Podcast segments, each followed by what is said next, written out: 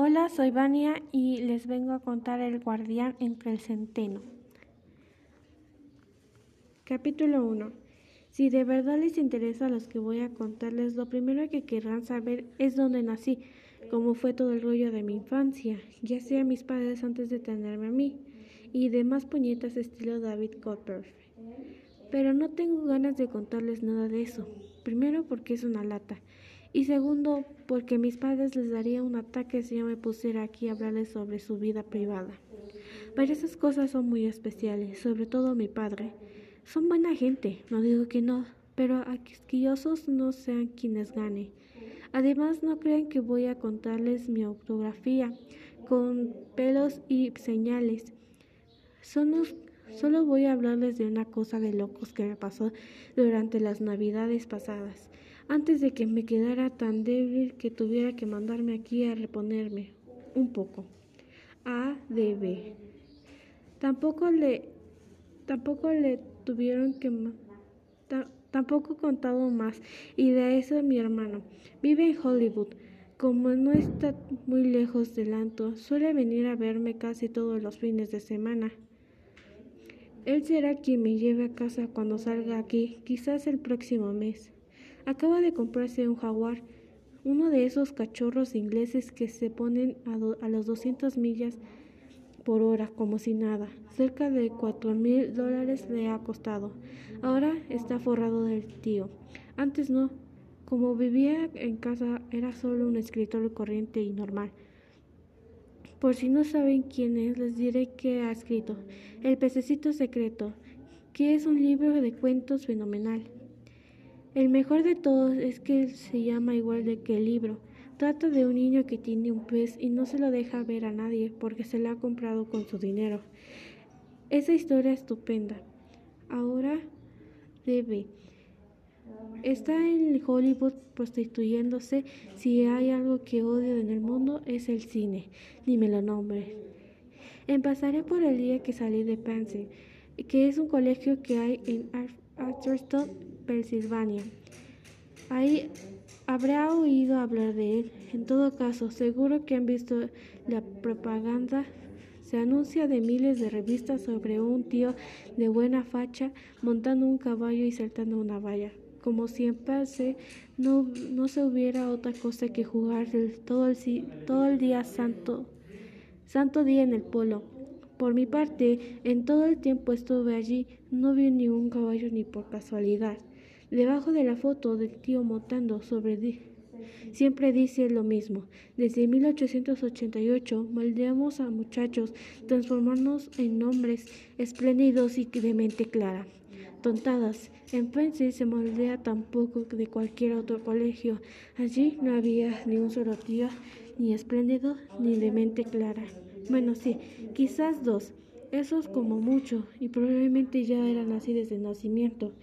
Pero como les iba diciendo, el sábado del partido de fútbol contra Saxon Hall, aquí en el partido de Pence, por una cosa muy seria, era el último año. Habría que cuidarse un poco, al menos si no daba ganas en el equipo del colegio.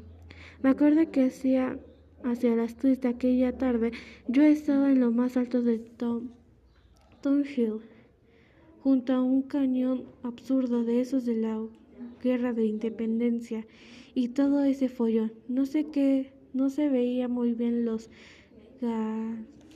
gravideos, pero sí se oían los gritos fuertes y sonoros del lado de Pansy, porque estaban allí prácticamente todos los alumnos menos yo, y débiles y, y como apagados los del lado de Saxo Hall, porque el equipo visitante por lo general nunca se traía muchos partidarios. En los encuentros no salían ni chicas, solo las mayores podían traer invitadas, por donde se mirarse era un asco de colegio. a, mí los a mí los que me gustan son esos sitios donde al menos de vez en cuando se ve una cuanta chavala, aunque solo estén rascándose un brazo o, o sonándose la nariz o riéndose o haciéndose lo que les da la gana. Selma Thornton, la hija del director, se iba a bastante frecuencia, Pero vamos, no era exactamente el tipo de chica como para volver a un loco de deseo, aunque simpática sí era. Una vez fui sentado a su lado en el autobús desde Angerton al colegio y no pudimos hablar un rato. Me cayó muy bien. Tenía un tenía una nariz, una nariz larga, las uñas todas comidas y como sanguinolentas, y llevaba unos pechos unos postizos de esos que parece que van a pincharse a uno. Pero en el fondo daba un poco de pena. Lo más que me gustaba de ella era, es que nunca te veía con el rollo de lo fenomenal que era su padre. Probablemente había, había que ser un, gilipollas. Si yo, si yo estaba en el alto de Tom Hill en vez del campo de fútbol era porque estaba eh, de volver a Nueva York con un equipo de esgrima. Yo era el jefe. Menduna cretina. Habíamos ido a Nueva York aquella mañana para enfrentarnos con el colegio Mudbury. Solo en el encuentro no se celebró. Me dejé los floretes, el equipo y todos los demás trazos en el metro. No fue todo mi culpa. Lo que pasó tuve que ir mirando al plano todo el tiempo para saber dónde teníamos que bajarnos. Así volvimos a Pense.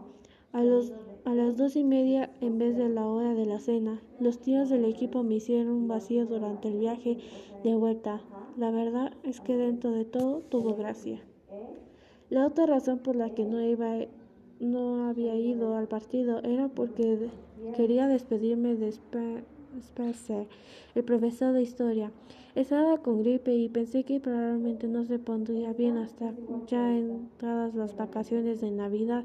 Me había escrito una nota para que fuera a verlo antes de irme a casa. Sabía que no volvería a pensar. Es que no les he dicho que me había echado. No dejaba de volver después de las vacaciones porque me había suspendido cuatro asignaturas y no estudiaba nada. Me admitieron varias veces para que me aplicara, sobre todo antes de los exámenes parciales, cuando mis padres fueron a hablar con el director. Pero yo no hice caso, así que me expulsaron. En Pance expulsan a los chicos por, por menos de nada. Tienen un nivel académico muy alto, de verdad.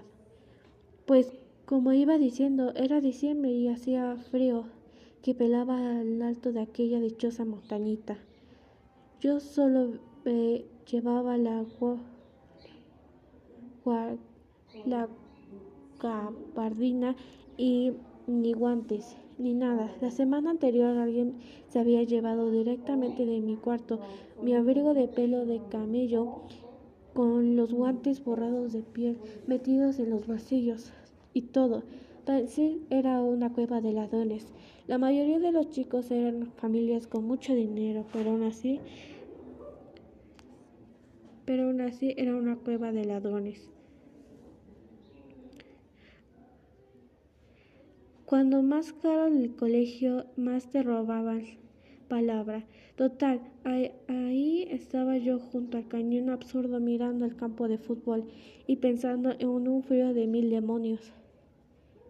Solo que no me fijaba mucho en el partido. Si seguía clavado en el suelo era porque se me entraba una sensación de despedida. Lo que quiero decir es que me había ido un montón de colegios y sitios sin darme cuenta siquiera de que me marchaba.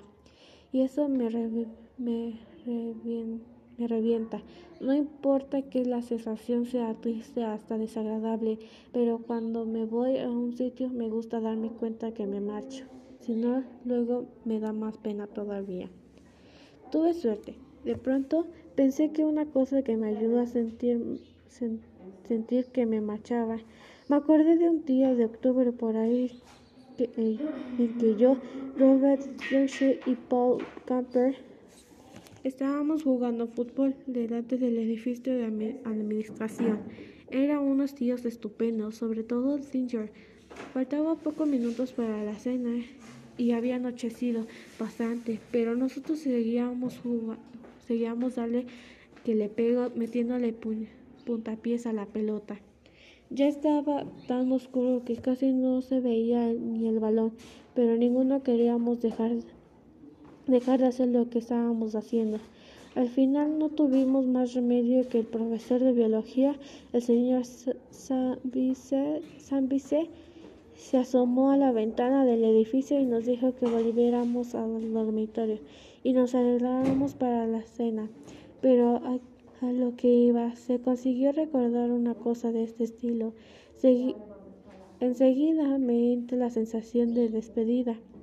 Por lo menos la mayoría de las veces en cuando la noté me di la vuelta y eché a correr a correr cuesta abajo por la aldea opuesta de la colina en dirección de la casa de Spencer. No vivía dentro del sitio del colegio, vivía en la avenida Anthony Whiteside. Corrí hacia la puerta de la verjana y allí me detuve a cobrar aliento. La verdad es que cuando corro un poco me acordaba me cortaba la respiración. Por una parte, porque fumo como chimenea, o mejor dicho, fumaba porque me obligaron a dejarlo. Y por otra, porque el año pasado crecí seis pulgadas y media y por eso también estuve a punto de pescar una tuberculosis y tuvieron que mandarme aquí y que, a que me hicieran un montón de análisis y, y cosas de esas. A pesar de todo, soy un tío bastante sano, no crean. Pero como decía, cuando recobré el aliento, crucé todo, todo correr la carretera 204. Estaba completamente helada y no, no me rompí la crismas de milagro. Ni siquiera sé por qué corría, supongo porque me apetecía. De pronto me sentí como si estuviera desaparecido. Era esas tardes extrañas, horriblemente frías y sin, sin sol ni nada. Y, y, uno se sentía como si fuera a esfumarse cada, cada vez que cruzaba la carretera. No me, no me di prisa ni nada a tocar el timbre de la puerta cuando llegué a casa de Spercy. Estaba completamente helado, me dolían las orejas y apenas podía mover los dedos de las manos. Vamos, vamos, dije casi en voz alta, a ver si abren de vez, a ver si abren de una vez. Al fin apareció la señora Spencer. No tenía ni criada ni nada y siempre solían ellos mismos abrir la puerta. No debían andar muy bien de pasta. Olden, dijo la señora Spencer. Qué alegría de verte. Entra, hijo, entra. Te, darás, te quedarás heladito. Me parece que se alegró de verme. Le quedé simpático. Al menos eso creo. ¿Se imaginan la velocidad que entré a aquella casa? ¿Cómo está usted, señor Spencer? Le pregunto. ¿Cómo está el señor Spencer? Dame el abrigo, me dijo. No me había escuchado, no me había oído preguntar por su marido. Estaba un poco sorda. Colgó mi abrigo del armario y del recibidor y mientras me eché el pelo hacia atrás con la mano, por lo general lo llevaba cortado al cepillo, no tengo que preocuparme mucho por de peinármelo. ¿Cómo, estás ¿Cómo está usted, señor Spencer? Volví a decirle solo esta vez más alto para que me oyera. Muy bien, Holly cerró la puerta del armario. ¿Y tú, cómo estás? Por el, tono de la pregunta, supe inmediatamente que Spacey le había contado lo de mi expulsión. Muy bien, le dije. ¿Y cómo está el señor Spacey? ¿Se le ha pasado la gripe? ¿Qué va, Holden? Se está portando como un perfecto. Yo qué sé. Está, está en su habitación, hijo. Pasa.